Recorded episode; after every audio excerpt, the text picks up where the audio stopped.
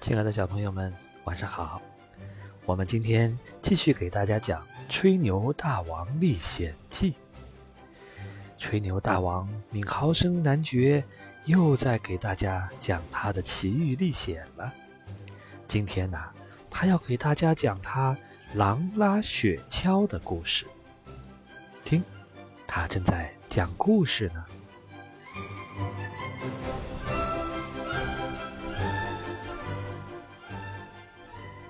我很快来到俄国境内，然而俄国人在冬季旅行已经不实行骑马了，那是因为骑马在雪地里行走很不方便。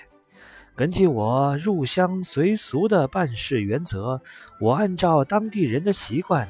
买了一架小小的、漂亮的雪橇，套在我那匹独一无二的马上，让它拉着雪橇在软软的雪地上奔驰。傍晚，雪橇驶进阴森森的树林里，我已经开始打盹儿。突然，我听见我的马在惊慌地嘶叫。我回头一看，只见月光下。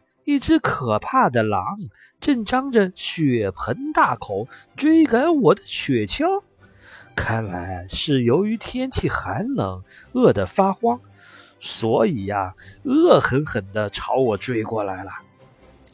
哎呀，别指望谁会来救我，我说什么也甩不掉这只狼。眼看就要被他撵上了，我连考虑也来不及，吓得闭上眼睛，急忙平躺在雪橇上。那匹马呢？我只好让他单独去应付一下了。但愿有个两全其美的结果。我的马，他根本不把我这瘦骨嶙峋的身躯放在眼里。他后腿一蹬，从我的头上窜过去，越过雪橇，一直向我那可怜的马扑去。先是抓碎一层表皮，然后把整个马的屁股全都吞到嘴巴里。这马呀，又是害怕又是痛苦，前扒拉身子，继续没命的飞奔。我悄悄地抬起头来。心惊肉跳地向前一看，只见那只狼步步紧逼，吞吃着马的内脏。等它恰好把身子钻进马肚子里，我已经清醒过来，以我特有的敏捷，抡起手中的马鞭，狠狠地抽打那只贪得无厌的野兽。这个狼一面嚎叫，一面往前冲，他蒙在马肚子里。遭到我这突如其来的袭击，险些把魂儿都吓出了窍。他只好竭尽全力向前跑。那只马的尸体这时却砰的一声倒到路边去了。于是狼就代替了马，架上了车，带上了龙头，无论怎么挣扎，跑也跑不开。为了报仇雪恨。我使出全身的力气，用鞭子抽狼。我的鞭子像下雨一样抽下去，狼拉着雪橇向前飞跑。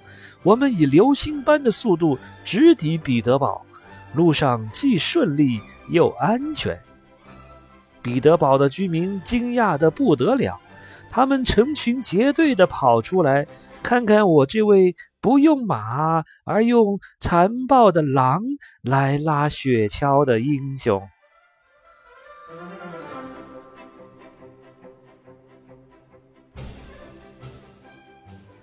小朋友们，刚才我们听到了吹牛大王闵豪生男爵又给大家讲了一个故事，他用来拉雪橇的马居然被一只狼给吃了。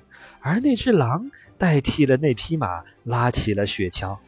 你说这个故事是真的还是假的呢？好了，今天我们的故事就讲到这里。明天呢，我们继续来听吹牛大王闵豪生他的历险记。